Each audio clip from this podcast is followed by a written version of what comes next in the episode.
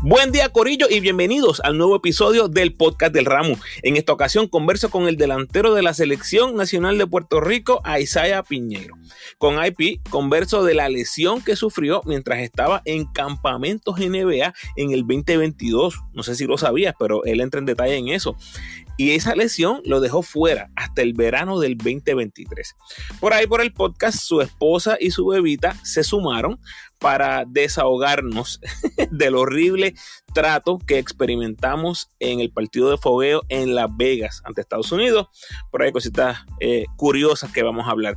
Hablamos también de la preparación de Puerto Rico en la gira de fogueos y un poco de cada partido del Mundial, incluyendo la increíble jugada de Tremont Waters ante China ya ustedes saben cuál es, la bola entre las piernas, asquerosísimo. También hablamos de la decisión del coaching staff de poner a Piñeiro a defender a Carl Anthony Towns ante Dominicana. Lo habían hablado antes, fue planificado, fue algo del momento, hablamos de eso eh, en detalle. Y también hablamos obviamente del decepcionante desenlace ante Italia. Corillo, se me quedaron como cinco tópicos más que quería hablar con él, pero el tiempo que teníamos era limitado y quería respetar el acuerdo que habíamos tenido. A Isaiah todavía no le mete al español, así que nos fuimos full English, esperando, perdonen mi inglés masticado de medianoche. Recuerda seguirme en tu red social favorita, Instagram, Facebook y Twitter, como El Ramo Opina. Y no olvides suscribirte a mi podcast en tu plataforma favorita. Agradecido por tu sintonía. Que disfrutes.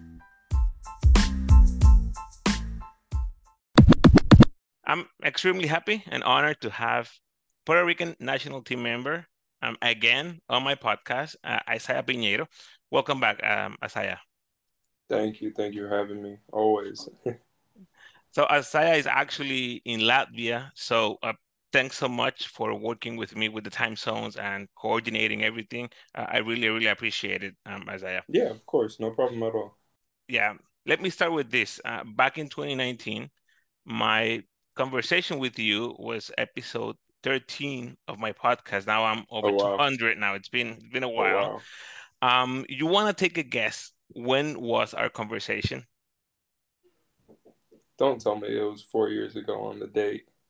Be- believe it or not, was That's crazy. September 20th, 2019. Today is September 20th, 2023.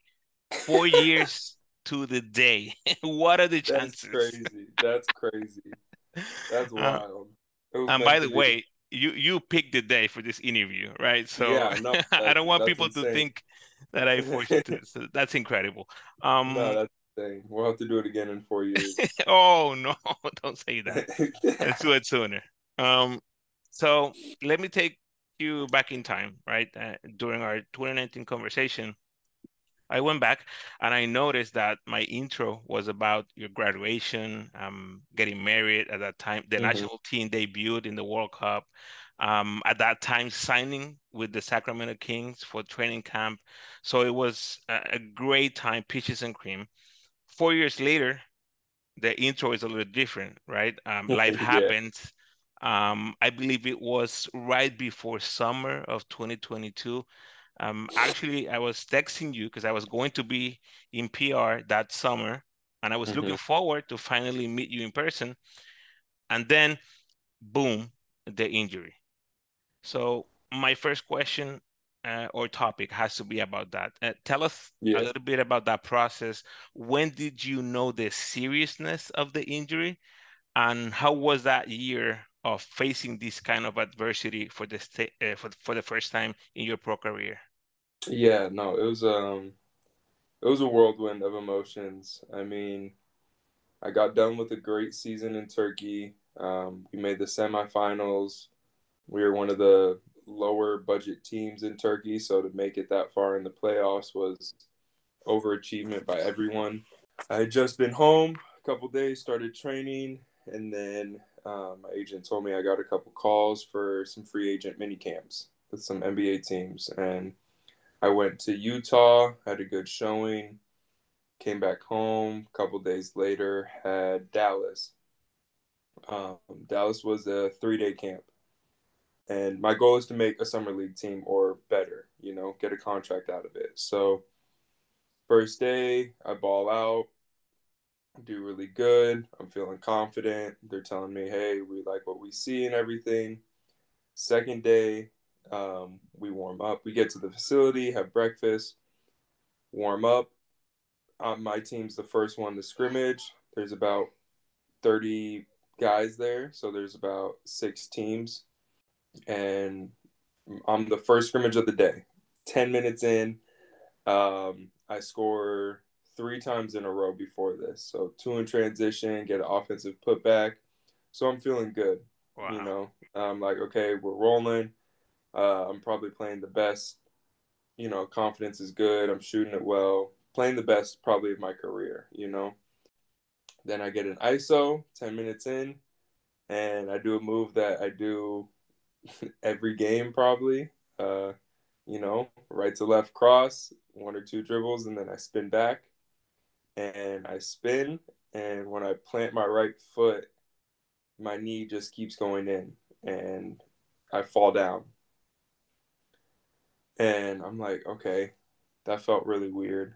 I was like, I didn't really hear anything pop, but I was like, uh, okay, I can't play. So, you know, they took me over to the training table, and the whole time I was just praying that it wasn't anything serious.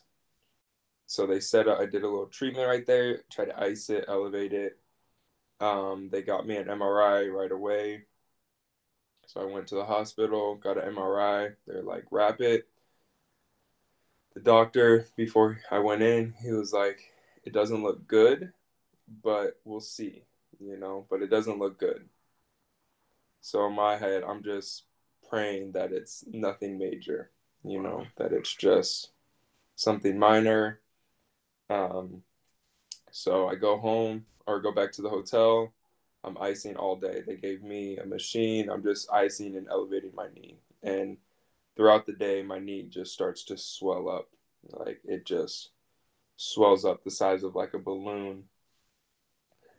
And I'm just sitting there, I think, watching TV, but like not even really watching it, you know, just like in a z- like a haze, right? Waiting for my agent to call, and he calls me, and he was like, "Hey, you know, I wanted to be the one to tell you, you know, we're gonna get through this, but unfortunately, it's ACL." And wow.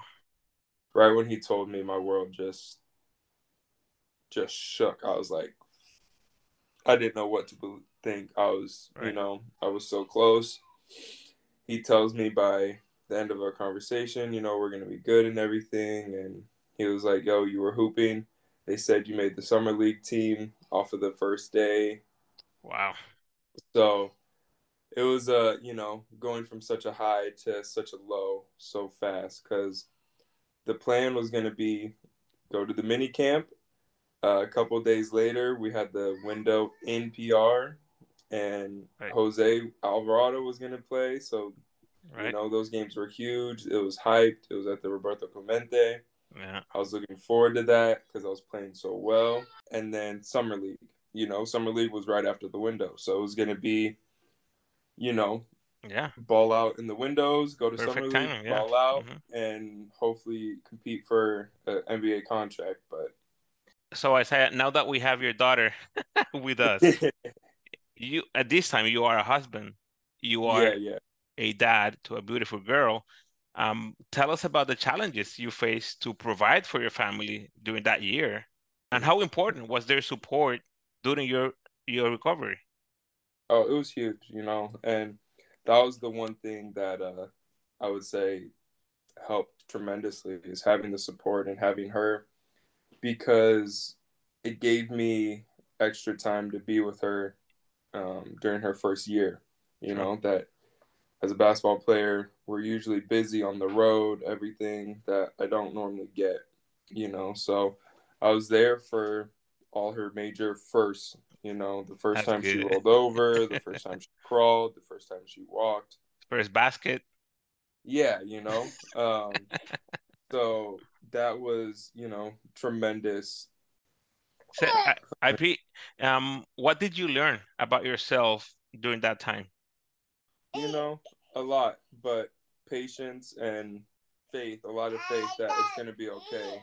Right. You know, but also that if basketball isn't there, that I'm gonna be okay. You know, that that's Yeah. not the only thing, and we'll figure it out. And uh, to have the resilience to figure it out. You know, because Okay. basketball is a big security blanket, but if it's not there, that I know how to figure it out for my family and provide.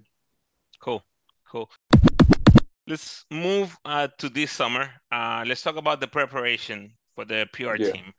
A lot of people were um, criticizing the preparation, right? The Yeah. the the flying, the the beating, uh, losing badly, uh, et cetera, et cetera. Mhm. Well, how was the preparation in Isaiah's eyes? I mean, I'm talking Yeah. about the whole thing combined, all the the flying and the games and everything.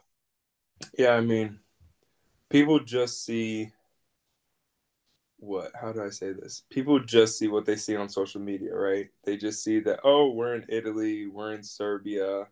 They think everything is peaches and cream. It, it, it, it's not like that, you know? Um, I mean, we have, I don't even know, I think we only have like seven days before the game uh, against DR, you know, in PR. So, Mhm.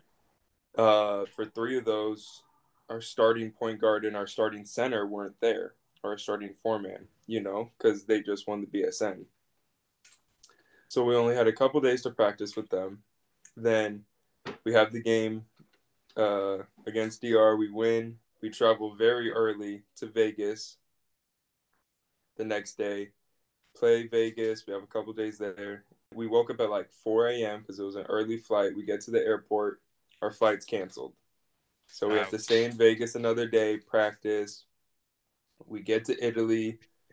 The hotel is very subpar. Really? Oh, wow. Yeah, small city in Italy, but you know, and the underrated part of traveling is the food. So, Okay. not that the food's bad, but sometimes the food doesn't mix with people's stomachs. Yeah. your Right, body is adjusting to hours, to new food, to new Exactly. It's Yeah, yeah, hours. The food has different things in it. The water has different things in it. So Right. a lot of the times when you travel, people get sick. You know, um, stomach aches and worse. So a lot of the guys are dealing with that the whole trip. Right. And when you go country to country, you don't really have time to rest Just, yeah. hmm or adjust. So Yeah. that was an underlying factor throughout the whole preparation. You know, um, the federation tried to do the best they can. Um, our flying accommodations were great. They try to give us the best hotels and everything, but it's just some stuff's out of our control as players and as people. You know, we eat lunch and it's a normal chicken and rice, and but we're drinking the water and the water has different bacteria in it that we're not used to and now I'm feeling sick and I'm on the toilet all day. You know?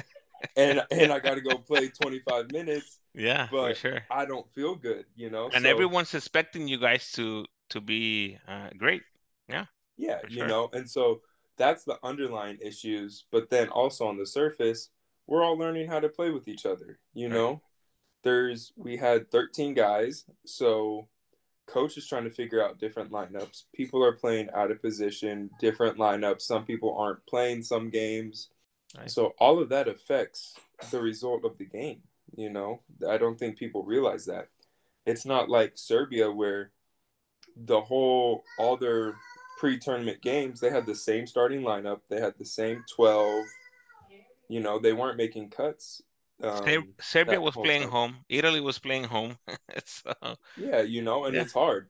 yeah, Um, so yeah, we don't ever want to lose like how in the fashion that we did, but at the same time, those games are just prep games, Right. and they're learning experiences. So I forgot to tell you uh, during the preparation, I saw your family. Now that they're around, I saw your family at the entrance of the arena in Las Vegas. Vegas. which by the way i don't think i've ever seen the family members of the players entering the arena with everyone else. It was it was it was organized, but it was a little bit chaotic, right?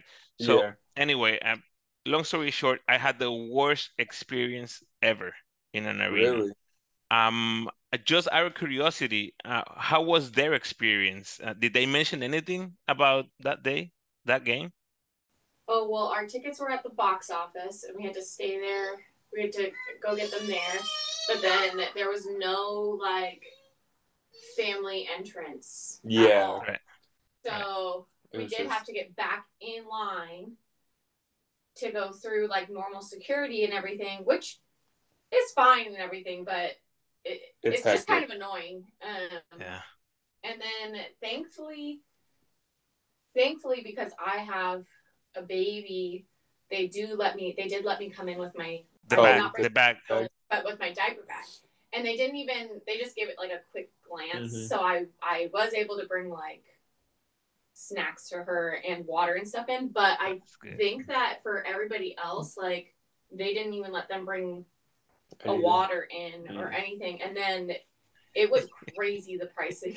Yeah. the pricing for a water, it was like I think it was like twelve dollars or something for like a large water. It which was. is just wild. That's crazy. But- um, I can't. Oh, and then after the game, yeah, the they I was trying. Yeah, the security was so rude to to me. I was. We were waiting for Isaiah, and I kept asking them, "Where did the players come out?" And they were like, "You have to leave. You have to leave. Yeah. The players, don't come out. they don't come out here." They were like And forcing like, them away, and then Wow. of course I come out right where they are. Yeah, they they were pushing us out, and uh, I Wow. had literally just got off the phone with Isaiah, and he's like, "I'm coming out the front right now," and so I was telling them, "I'm just waiting for my husband. He was a player, and he's coming out right now." And they're like, "They never come out this way. You have to leave. They never come out this way. They never do." And then Wow. he walked out, and I was like, "You see, they're coming." See, I wasn't alone. they were It- pretty rude. Yeah. It Yeah. was crazy, but I I have my bag with Mhm. no book. This is paper, okay? Paper. And they won't let you bring it in. They didn't let me bring that in because I, I told them, hey, I have some some stuff about Carlos Arroyo, and I showed yeah. them this is just pictures, whatever. Notebooks. They said no, right? We had to rent like a locker room on outside Yeah, of the arena. We had to pay for that. And then I went back. I had the Puerto Rican flag. No, you cannot enter with the flag. Are you kidding me? Like, Wow. what That's am I gonna do with a flag? That this is Yeah, this is for real. clothing. What are you talking about? That's And they said no, because you're gonna yeah um you're gonna cover other people's um, view to whatever. I'm like, what the heck? So we had some. I mean, we have a five year old and an eight year old. You know, with mm-hmm. water and whatever, whatever my my wife was bringing that day. Yeah.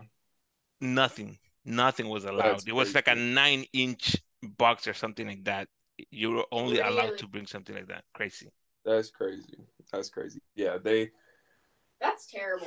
yeah, they go a little They were on Extreme on security. Yeah. Very extreme. Again, my worst, my worst experience ever Oh, man. in a I'm in a, sorry. a sporting I event. the support and you going through that though. It's, Hey, it's we all went right. through a lot to come out to those games. Yeah, yeah. Anyway, thank you, um, Olivia, for sharing. I appreciate it. Yeah. Okay, so let's go to the World Cup, um, Isaiah. Um, talk to me about the mindset and the game plan going into the first game against South Sudan. it was basically, you know, learn from everything up until this point. All the games don't matter, and that's not the team that we are, but also learn from them and don't let that happen again. We knew that we were a good team. We had a couple good practices. We were playing well, and we knew we couldn't let those games affect us. So that was our mentality. And then going into the game, I think we just came out a little flat. We didn't have the the same bite that we did in the second half, you know, against South Sudan. And once we figured that out, we were like, "Oh, okay, this is how we have to play."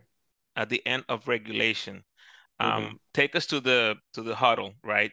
Romero is about to win the game with one Yeah. free throw. One free throw. he misses both. What's the mood after he misses? And of course, we're going into overtime.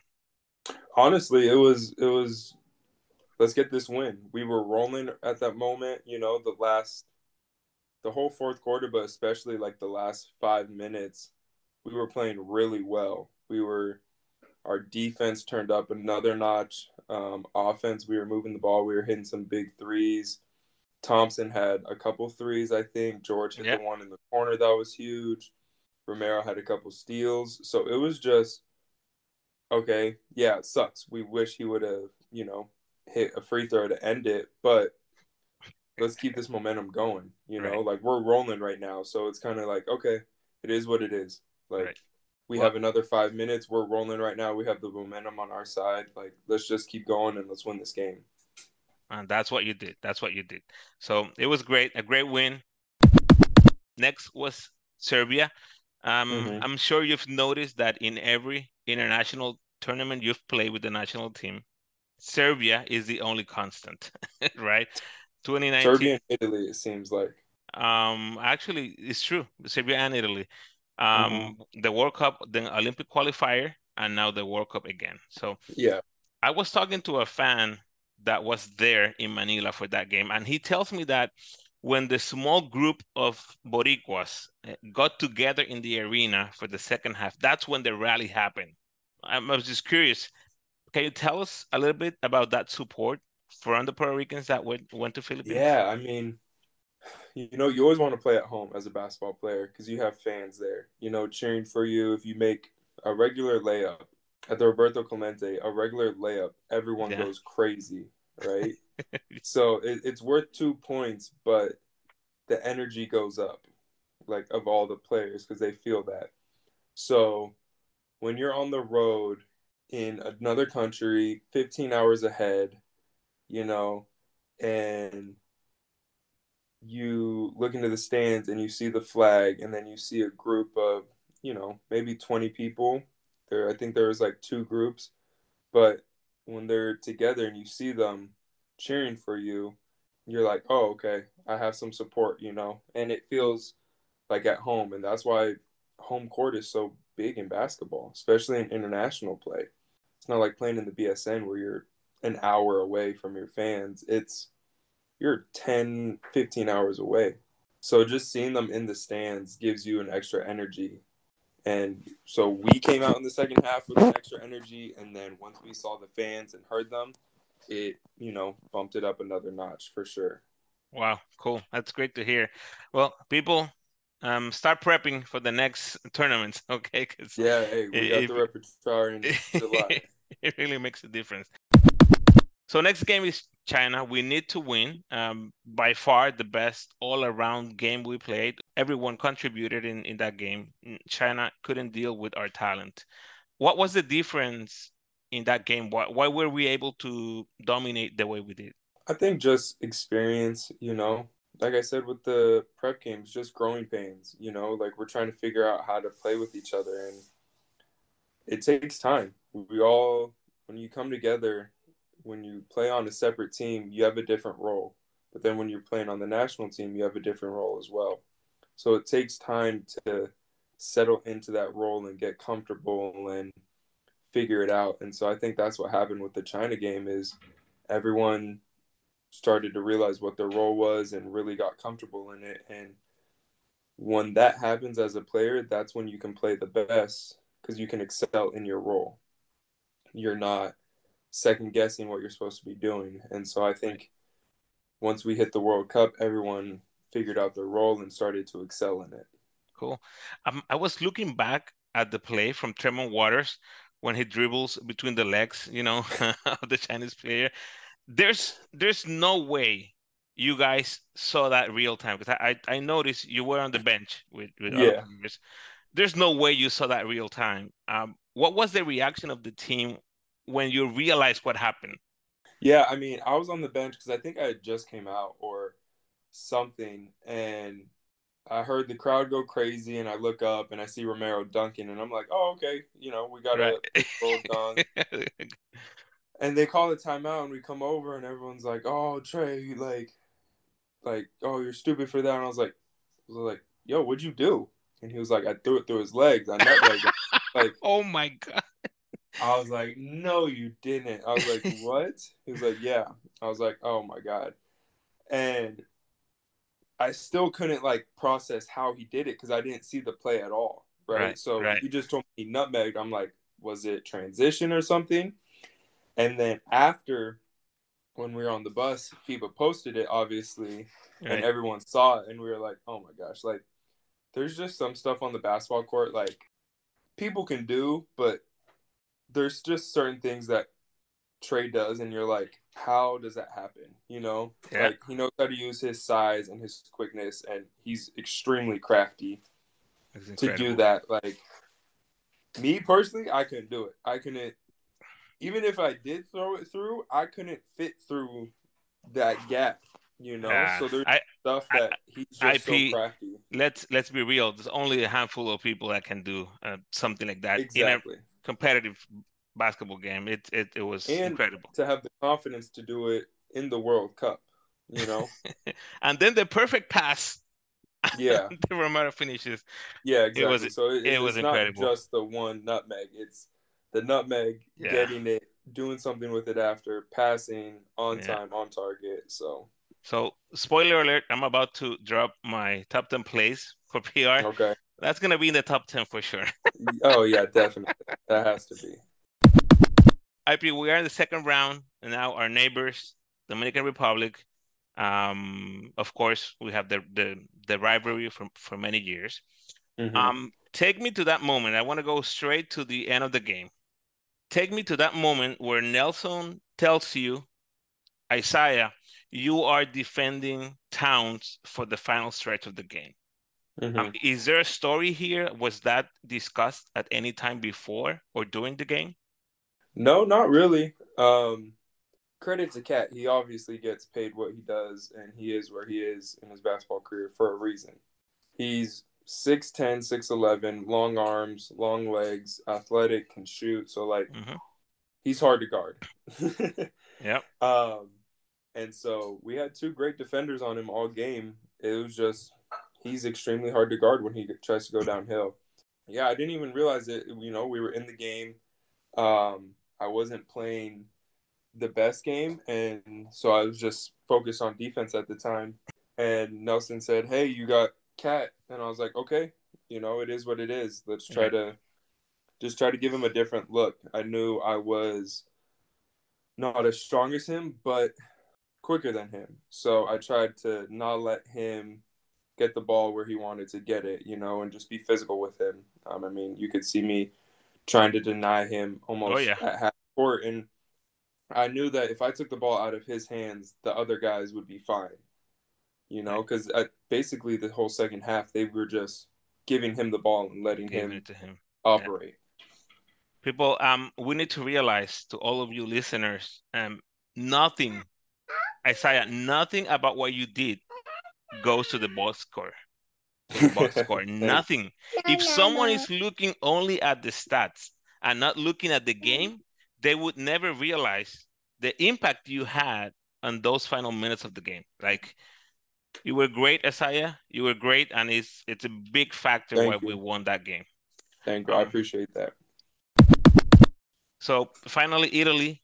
I'm not going to sugarcoat it, uh, and I'm not going to lie to you either. Um, I have to be honest, right? On my review of the tournament, I used the word um, disappointed. That's how I was Yeah. feeling. As a fan, Yeah. that's how I was feeling after the game. I saw Nelson Colon crying after talking to the press. Um, it wasn't pleasant. Uh, what, Yeah. what can you tell us about that game? It was a four-point game going into the fourth quarter, by the Mhm. way, right? So, what can you tell us about that game and the locker room after the game? Man, I think disappointed was is the only word to describe it, you know. Um obviously we played them in prep and we lost by seemed like a million. hmm Um but we knew we were a different team and we knew they were a different team also and we felt like we played terrible the first time we played them and that if we and even still if you watch that game we played terrible and I believe it was like a five or 10 point game going into the fourth. So it was still a close game. So going into this game, we felt, hey, it's an extremely winnable game. You know, we just have to play very solid, play our game, and we'll be good. I don't know if it was guys we just got tired or burnt out. You know, the DR game was very emotional. Um, we just couldn't score. Plain and simple, we couldn't score. They're a really good defensive team, but also we're a good off- offensive team. So our defense was solid. We just couldn't score down the stretch. You know, we weren't hitting the shots that we were hitting in previous games. Right. At the end of the game, it was disappointing because we could have won that game and we could have made top eight. It was a winnable game for sure. Completely winnable game. And I think that's the part that hurt everyone is we knew the potential that we had. We just didn't reach it.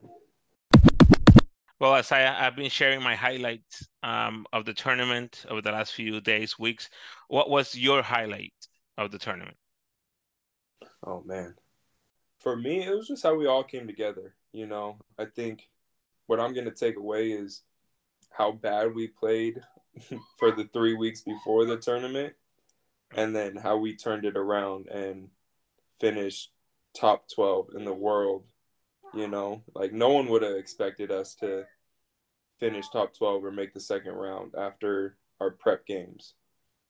You know, so Well, I did, Isaiah. I- I did. That's not true. I did. the, the true fans did. The true fans.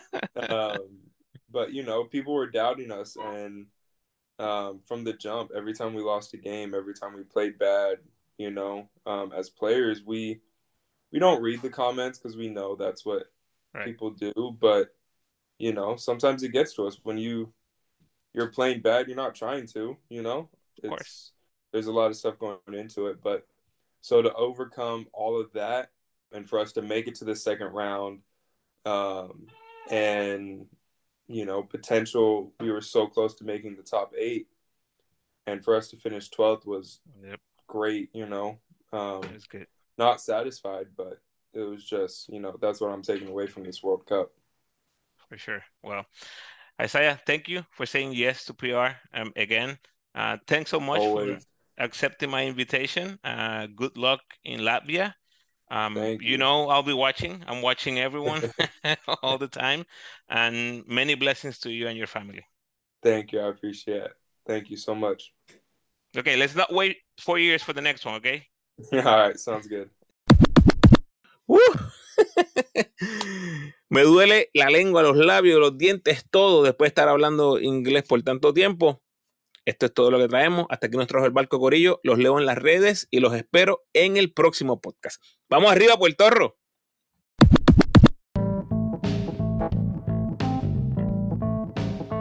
Gracias por sintonizar, Corillo. Por favor, ayúdame compartiendo este episodio en tus redes sociales y con todos los fanáticos de Piñeiro, de los Piratas de Cabradilla y de la Selección Nacional de Puerto Rico. Tengo un fracatán de contenido del Mundial en mis redes sociales, incluyendo la previa del torneo, la previa de la segunda ronda, datos curiosos que fui compartiendo durante el torneo, estadísticas más sobresalientes, historia que se estableció en este mundial, mejores bloqueos de Puerto Rico, par de videitos por ahí, mejores asistencias de Puerto Rico, los triples de Puerto Rico, mejores donkeos de Puerto Rico. Ya ustedes saben que vienen por ahí las 10 mejores jugadas de Puerto Rico. Repaso del mundial en el episodio 202 del podcast. Eh, ya comienzo a mirar hacia el repechaje y la previa de los boricuas por el mundo en el episodio 203. Corillo, indiscutiblemente el contenido más completo y variado de la selección dentro o fuera de Puerto Rico. Eso es lo que les trae el ramo.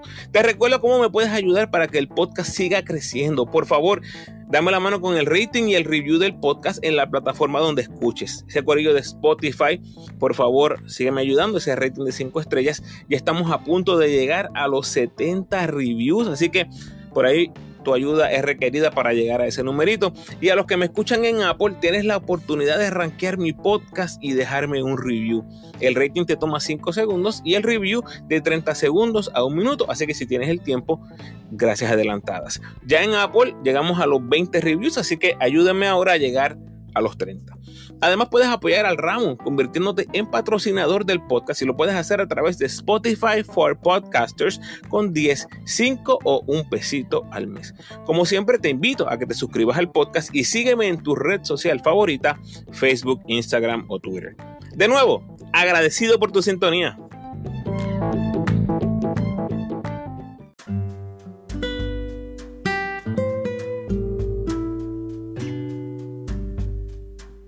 El pensamiento de hoy. El barro en las manos del alfarero no opina, no sugiere, no ordena, simplemente se dispone a ser moldeado. Bendiciones.